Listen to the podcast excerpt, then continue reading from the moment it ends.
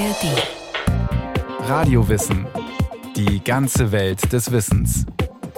Ein Podcast von Bayern 2 in der ARD Audiothek.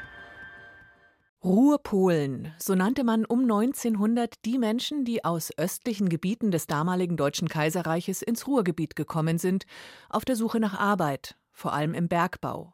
Aus der Heimat im Osten haben die Migranten ihre Sprache und Kultur mitgebracht. Die Obrigkeit hat diesen Kulturimport misstrauisch beobachtet und versucht, gegenzusteuern. Man wollte die Ruhrpolen germanisieren.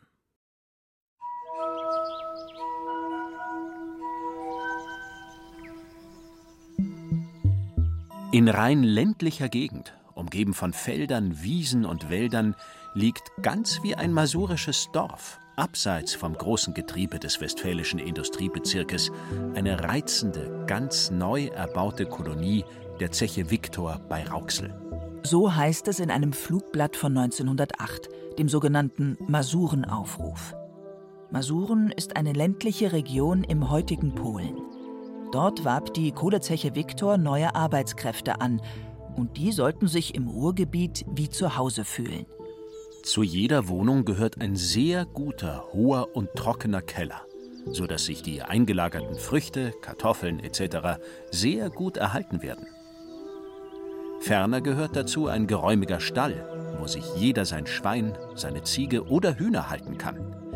Endlich gehört zu jeder Wohnung auch ein Garten von 23 bis 24 Quadratroten. So kann sich jeder sein Gemüse, sein Kumst und seine Kartoffeln selbst ziehen. Kumst ist eine Kohlart, aus der typischerweise Sauerkraut gemacht wurde. Nicht wenige Masuren und auch viele Arbeitskräfte aus anderen Regionen folgten solchen Aufrufen. Das Ruhrgebiet war damals ein Ort, der viele Menschen anzog, sagt Dietmar Osses. Er ist Museumsleiter der Zeche Hannover in Bochum. Es war so ein bisschen wie so ein wilder Westen, so ein Goldrausch, nur dass wir hier im Westen im Ruhrgebiet sind und das Gold, was geborgen wird, ist die Kohle. Das Ruhrgebiet entwickelte sich damals zu einem Zentrum der Schwerindustrie.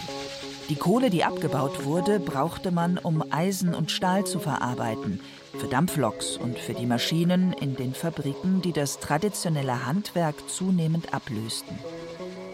Die Kohle unter Tage abzubauen war eine anstrengende und oft auch gefährliche Arbeit, für die insbesondere junge Männer angeworben wurden. Die ersten Menschen, die kamen, waren tatsächlich noch fachlich ausgebildete Bergarbeiter aus dem oberschlesischen Revier. Aber die große Menge der Menschen, die kamen, das waren Leute, die aus prekären Verhältnissen aus der Landarbeit angeworben worden sind. Und da sind tatsächlich Anwerber losgezogen. Die sind in den Kneipen aufgetreten, haben große Reden geschwommen, haben große Versprechungen gemacht. Kommt hier nach Westfalen, ihr habt hier ein tolles Haus, was euch geboten wird. Ihr habt eigenen Garten, ihr könnt euch damit selbst versorgen. Aber ihr habt auch alle Sachen, die so eine moderne Stadt mit sich bringt.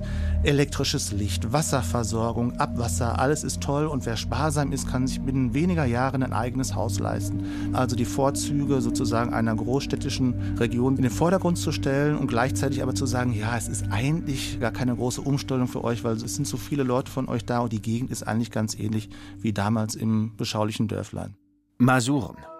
Es kommt der Zeche hauptsächlich darauf an, brave, ordentliche Familien in diese ganz neue Kolonie hineinzubekommen. Ja, wenn es möglich ist, soll diese Kolonie nur mit masurischen Familien besetzt werden. Jeder kann denken, dass er in seiner masurischen Heimat wäre. Durch die vielen Menschen, die Ende des 19., Anfang des 20. Jahrhunderts ins Ruhrgebiet zogen, vervielfachte sich die Bevölkerungszahl innerhalb weniger Jahrzehnte.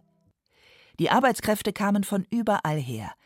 Besonders viele stammten aber aus den damaligen Ostprovinzen des Deutschen Reiches. Neben Masuren zählten dazu auch Posen, Oberschlesien und Ostpreußen. Einige dieser Gebiete gehörten zuvor zum polnischen Staat. Den gab es zu dieser Zeit aber nicht, weil die Großmächte Preußen, Österreich und Russland das Land unter sich aufgeteilt hatten. Rechtlich betrachtet waren die Arbeitskräfte aus den Ostprovinzen also eigentlich Deutsche, Dennoch nannte man sie damals in der Regel anders, auch in der amtlichen Statistik, sagt die Historikerin Anne Friedrichs. Im administrativen Bereich hat man von den Polen gesprochen, man hat teilweise von den Masuren gesprochen, man hat teilweise auch von Arbeitern gesprochen, von Zugezogenen. Und in den Quellen findet man zum Beispiel auch den Begriff der Niemsche, also der, der Deutschen, aber halt auf Polnisch ausgesprochen. Erst nach der eigentlichen Zuwanderungswelle bürgerte sich der Begriff Ruhrpolen ein, wobei es innerhalb dieser Gruppe große Unterschiede gab, zum Beispiel mit Blick auf die Religion. Die Masuren waren in der Regel halt protestantisch, also evangelisch und fühlten sich selber eigentlich eher so als altdeutsche, altpreußische Menschen, während die Polen in der Regel katholisch waren und einige von ihnen auch tatsächlich einen großen polnischen Nationalstolz hatten. Vor allem in der Anfangszeit wollten viele Arbeitskräfte eigentlich nur ein paar Jahre im Ruhrgebiet bleiben und sich mit dem verdienten Geld in der Heimat etwas aufbauen, Land erwerben zum Beispiel oder heiraten. Deshalb blieben die Zugezogenen im Ruhrgebiet erstmal unter sich. Und auch für neu ankommende Arbeitskräfte waren die Menschen aus der alten Heimat in der Regel die erste Anlaufstelle, zumal sie oft kaum Deutsch sprachen. Das führte dazu, dass sich die Landsleute räumlich konzentriert ansiedelten. Die Masuren vor allem in Gelsenkirchen, die Oberschlesier in Bottrop und Gladbeck und Posener in Teilen von Dortmund und Essen. Die Arbeit unter Tage verstärkte das Zusammengehörigkeitsgefühl noch. Aufgrund der Struktur der Arbeit im Bergwerk, wo man zusammenarbeiten muss im Team, wo Zusammenarbeit auch eine große Sicherheitsfrage bedeutet. Es kam zum Beispiel immer wieder vor, dass sich die Luft unter Tage mit giftigen Gasen wie Methan anreicherte. Das konnte zu Atemnot führen und ab einer bestimmten Konzentration auch zu Explosionen, zu den gefürchteten Schlagwettern. Die Kumpel mussten sich blind aufeinander verlassen können und im Unglücksfall darauf vertrauen, dass die anderen einen aus der Grube holten. Auch das erzeugte ein starkes Gemeinschaftsgefühl unter den Landsleuten. Die Zeche dagegen wechselten sie öfter mal, wenn es woanders mehr Geld gab, denn zum Geldverdienen waren sie schließlich in den Ruhrpott gekommen. Wenn die nächste Zeche einen halben Pfennig mehr pro Schicht bezahlt hat, dann sind die Leute einfach mehr nichts, dir nichts am nächsten Tag zur anderen Zeche abgewandert und das nicht nur alleine, sondern auch in großen Gruppen. Die alteingesessenen Arbeitskräfte ärgerte das. Auch die fremde Sprache war ihnen suspekt. Ignorieren konnten sie die Zugewanderten aber kaum. Sie machten oft die Hälfte der Belegschaft aus. Immer wieder gab es deshalb Konflikte. Polacke wurde ein gängiges Schimpfwort. Das war auch ein Grund dafür, dass die Ruhrpolen 1902 ihre eigene Gewerkschaft gründeten. Und hatten da einen ganz enormen Zulauf, weil sie eben für ihre Rechte eintreten konnten, weil sie auch in ihrer Muttersprache sprechen konnten dort und weil sie dann eben attraktiv waren für viele der polnischen Bergleute, die dann eben aus den linken oder konservativen Gewerkschaften ausgetreten sind und dann tatsächlich sozusagen in ihre polnische Gewerkschaft eingetreten sind. Daneben hatten die Polen im Ruhrgebiet auch eigene Zeitungen. Die auflagenstärkste war der Wiarus Polski. In der täglich erscheinenden Zeitung ging es sowohl um politische als auch um katholische Themen. Ihre Freizeit verbrachten die Zugewanderten ebenfalls oft unter sich, zum Beispiel in den damals neu gegründeten Vereinen. Die ersten Vereine, die entstanden sind, waren sogenannte Lesevereine. Da ging es vor allem darum, die Bildung der Menschen zu verbreiten, also den Lesen beizubringen. Die zweiten Vereine, die entstanden, waren vor allem polnisch-katholische Vereine. Die wurden oft von den Kaplänen gegründet. Dann ab 1890 entstehen dann auch nach und nach, also wirklich eine riesen Bandbreite an Vereinen, also von Gesangsvereinen über Sparvereinen. Statuten des polnisch-katholischen Vereins St. Barbara zu Dorstfeld heißt es etwa in einer Vereinssatzung vom 20. August 1911. Der St. Barbara Polenverein hat den Zweck, die Polen hiesiger Gegend durch entsprechende Lektüre, Vorlesungen, Vorträge, Gesang und Deklamationen in den Versammlungen zu belehren und den Geist guter Sitten zu fördern. Die religiösen Vereine, die entstanden, waren auch ein Ersatz für die fehlenden polnischsprachigen Gottesdienste im Ruhrgebiet.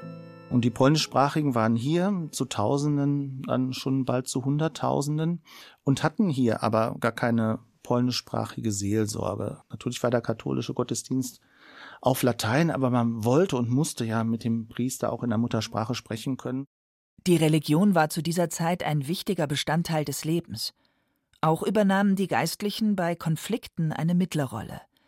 Einige der Ruhrpolen wandten sich deshalb mit einer Petition an den Papst, um Unterstützung zu bekommen für einen polnisch sprechenden katholischen Seelsorger. Andere versuchten, Geistliche aus der alten Heimat ins Ruhrgebiet zu holen. Man muss sich das so vorstellen, dass Geld gesammelt wurde für eine Fahrkarte, Kontakte hergestellt wurden. Allerdings war es nicht immer möglich, dann genau den Seelsorger, den die Gemeinde sich ausgesucht hatte, zu bekommen, weil die durch die oberen Behörden genehmigt werden mussten. Wobei mit den Geistlichen aus den östlichen Provinzen auch die dortigen religiösen Bräuche ins Ruhrgebiet importiert wurden. Also zum Schrecken der evangelischen Landeskirche fielen zum Beispiel die Zugezogenen aus den Masuren auch im Ruhrgebiet auf die Knie. Sie bekreuzigten sich, stöhnten oder weinten während des Gottesdienstes, wie es in ihrer Herkunftsregion üblich gewesen war. Die Religion war zu dieser Zeit auch ein hochpolitisches Thema.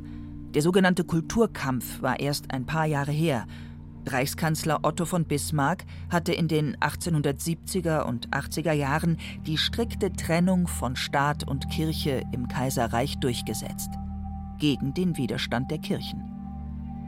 Daneben gewann eine andere große Bewegung an Einfluss. Es kursierten zunehmend kommunistische Ideen. Die Sozialistische Arbeiterpartei Deutschlands, aus der später die SPD hervorging, bekam bei den Reichstagswahlen immer mehr Stimmen. Die große Gruppe der gut organisierten Bergleute war aus Sicht der konservativen Regierung besonders verdächtig, Umsturzpläne zu hegen. Man hatte riesen Respekt davor, wenn so viele Menschen sich zusammenrotten, dass es da sozialistische Umtriebe gibt. Bei einigen der Zugezogenen mischten sich aber unter klassisch linke Forderungen nach mehr Mitsprache und besseren Löhnen auch nationalpolnische Ideen. Auch einige Vereine und Verbände verfolgten diesen Zweck. Manche von denen haben sich darum bemüht, die Idee einer polnischen Autonomie oder auch eines eigenen polnischen Staats zu fördern. Der sollte demokratisch aufgebaut sein, also auch die Arbeiter repräsentieren. Das Ruhrgebiet und die ehemals polnischen Ostprovinzen trennten zwar mehrere hundert Kilometer, aber die Ruhrpolen waren zahlenmäßig so stark und so gut organisiert, dass sie einen Machtfaktor im ganzen Reich darstellten. Die Reichsregierung bekämpfte deshalb nationalpolnische Ideen im Osten wie im Westen. Wobei man dazu sagen muss, dass es seit einigen Jahren in der geschichtswissenschaftlichen Forschung umstritten ist, ob es wirklich eine nationalpolnische Bewegung im Ruhrgebiet gab, die so etwas wie Umsturzgedanken hegte. Die ältere Forschung hat sich vor allem mit den Akten der rheinischen und westfälischen Provinzialverwaltung befasst und sie hat damit eben auch deren Behauptung übernommen, es habe sich im Ruhrgebiet eine nationalpolnische Identität oder Bewegung ausgebildet. Und tatsächlich handelt es sich hierbei aber um ein politisches Argument der Behörden, das sie seit den 1890er Jahren immer wieder gebrauchten, und zwar aus ganz verschiedenen Gründen zum Beispiel als Vorwand, um die Zugewanderten zu überwachen. Betrifft Fortschreiten des Polentums im rheinisch-westfälischen Industriegebiet. Erlass vom 4. auf den 5. Dezember 1899. Für den Regierungsbezirk Münster kommt in Bezug auf das Vorhandensein und die Ausbreitung des Polentums nur der Kreis Recklinghausen in Betracht. Die polnische Bevölkerung hat in diesem Kreise in den letzten Jahren ganz erheblich zugenommen. Ihre Seelenzahl übersteigt zurzeit 30.000. Vom Deutschtum schließen sie sich vollständig ab und verkehren nur unter sich. Die Deutschen verkehren andererseits aber auch mit den Polen fast gar nicht.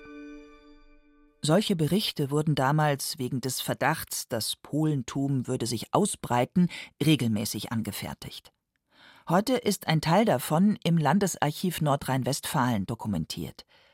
Um die Zugewanderten zu kontrollieren, richtete man 1905 in Bochum eigens eine Polenüberwachungsstelle ein die versucht hat, Agenten in die Vereinssitzung einzuschleusen, die notieren sollten, ob da sich irgendwelche umstürzlerische Aktivitäten kundtun.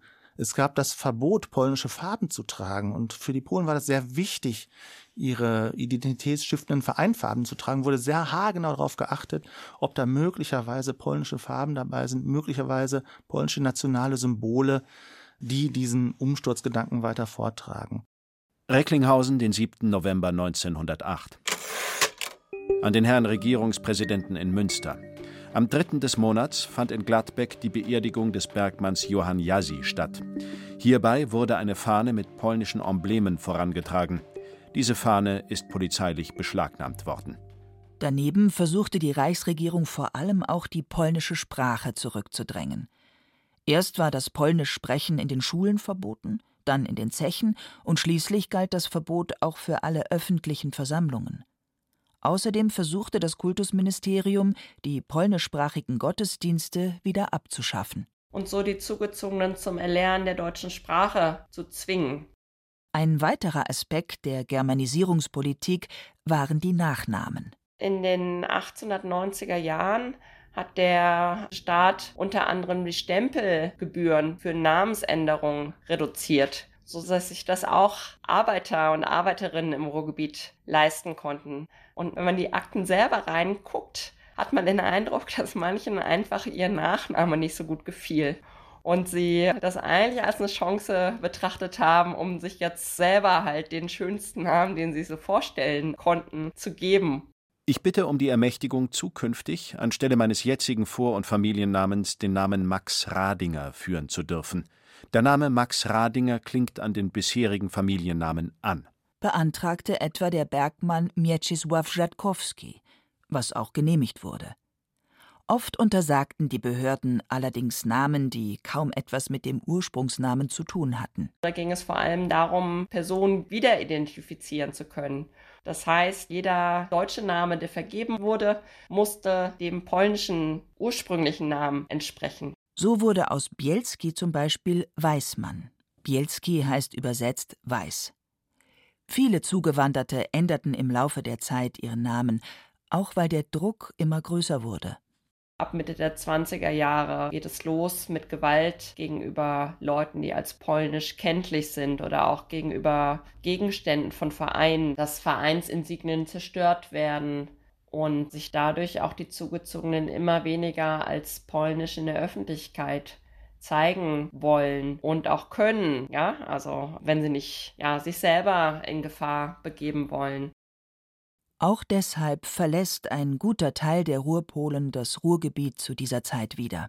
Tatsächlich können wir sehen, dass nach dem Ersten Weltkrieg sich die Gruppe der damals über 500.000 Menschen eben aus den östlichen Provinzen aufteilt. Ein Drittel der Menschen zieht weiter nach Belgien und Frankreich, weil von dort die gut ausgebildeten deutschen Bergarbeiter angeworben werden mit großen Versprechungen, ihr verdient hier gutes Geld und ihr müsst nicht unter diesen nationalen Kämpfen, Repressalien und Vorurteilen leiden, wie ihr das im Ruhrgebiet tut. Dem Versprechen folgt ungefähr ein Drittel der Menschen. Ein weiteres Drittel geht in den jetzt neu gegründeten polnischen Staat, also vermutlich eher die, die eine hohe Identifikation mit Polen haben und sich selber als Polen verstanden haben. Und nur ein Drittel der Menschen bleibt hier. Und das ist vielleicht sozusagen das, was wir heute als das integrierte Drittel der Menschen begreifen würden. Seit Ende des Ersten Weltkrieges gab es wieder einen polnischen Staat. Viele Familien gehen in die alte Heimat zurück. Im Deutschen Reich wurde es immer schwieriger für sie. Und nach der Machtübernahme durch die Nationalsozialisten 1933 steigerte sich die Gewalt gegenüber Menschen, die die Nationalsozialisten als nicht deutsch klassifizierten, noch. Also da kommen ganze Männergruppen auch in die Privathäuser der Leute hinein und nehmen die Männer fest und bringen die aufs Revier, also auch mit Gewalt. Und 39 werden dann die Männer auch ins Konzentrationslager gebracht und sind dort oft ein Jahr inhaftiert und manche von denen werden dann irgendwann Soldaten auch, um sich so aus dem KZ im Grunde frei zu kaufen. Nach dem Zweiten Weltkrieg sind von der ehemals großen Gruppe der Ruhrpolen nur noch wenige da. Vor diesem Hintergrund mutet das berühmt gewordene Zitat von Helmut Schmidt aus den 1970er Jahren doch sehr makaber an. Mit Blick auf die türkischen Gastarbeiterinnen und Gastarbeiter sagte er, wir haben die Ruhrpolen verdaut, also werden wir auch die Gastarbeiter verdauen. Es ist natürlich ein etwas schwieriges Bild, wenn man sich das mal wirklich bildlich vor Auge führt. Die Idee dahinter ist, irgendwie sind wir damit fertig geworden. Wir werden auch mit der nächsten Zuwanderungsbewegung fertig werden. Aber tatsächlich ist das eben ein Missverständnis, weil, wie gesagt, von den mindestens halbe Million Menschen am Vorabend des Ersten Weltkriegs sind zwei Drittel ausgewandert, da geblieben sind, die ohnehin nur integrierten. Deswegen war die Aufgabe der Integration so gesehen gar nicht so riesig groß. Dennoch haben die Ruhrpolen im Ruhrgebiet Spuren hinterlassen. Am auffälligsten sind vermutlich die polnisch klingenden Namen, die, mal mehr, mal weniger eingedeutscht, auch Eingang in die Kultur fanden. Der erste, der im einfällt, ist vielleicht heute Schimanski. Da sehen wir auch mit einer populären Kunstfigur sozusagen, dass mit diesem Erbe gespielt wird. Auch einige der alten Zechensiedlungen, die einst die Arbeitskräfte aus Masuren, Posen oder Ostpreußen ins Ruhrgebiet locken sollten, sind heute noch erhalten wenn man durchs Ruhrgebiet fährt und hält Ausschau nach Backsteinsiedlungen, eben ein- bis zweigeschossig, mit einem Garten drumherum, oft wirklich auch sehr schön gestaltet, parkähnlich angelegt. Wir haben mehrere große Siedlungen, die eigentlich so groß sind wie ein ganzes Dorf.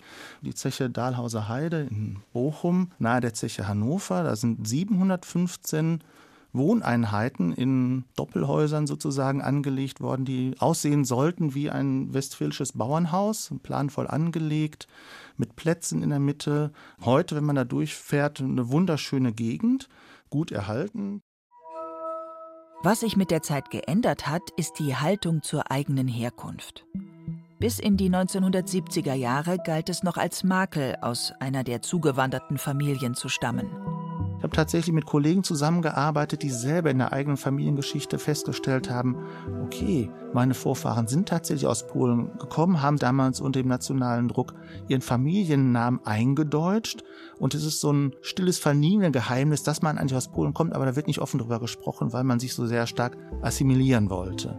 Das gibt es heute als Problematik eigentlich nicht mehr, eher eine Gegenteilbewegung. Wir haben über sowas wie so eine Ruhrgebietsfolklore geforscht und können sehen, heute ist man eigentlich stolz darauf und brüstet sich auch tatsächlich damit, wenn man sagen kann, ja, wir entstammen aber aus einer alten polnischen Bergarbeiterfamilie, die hier um 1900 zugewandert ist. Das war Radio Wissen, eine Folge von Maike Broska. Mehr Spannendes aus der Zeit finden Sie in der App der ARD Audiothek und überall, wo es Podcasts gibt zum Beispiel auch über den Kulturkampf in Bayern 1871 oder über den Reichskanzler Otto von Bismarck. Radio Wissen gibt's auch als Podcast-Abo. Mama, ich kann nicht mehr, der macht mich kaputt. Eine Frau und ein Mann haben einen Streit. Mit der ewigen, ewigen, ewigen Eifersucht. Kurz darauf liegt sie in einer Wiese. Ja, mich sofort gespürt, sie weiß tot. Er steht daneben, in Unterhemd und Unterhose. Nichts hat er gemacht, gar nichts.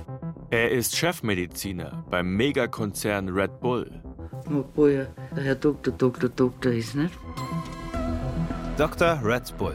Ein Podcast über einen rätselhaften Todesfall und die dunkle Seite des Spitzensports. Es ist im Grunde genommen ein großes Rätsel dahinter. Dr. Red Bull. Alle Folgen jetzt in der ARD Audiothek.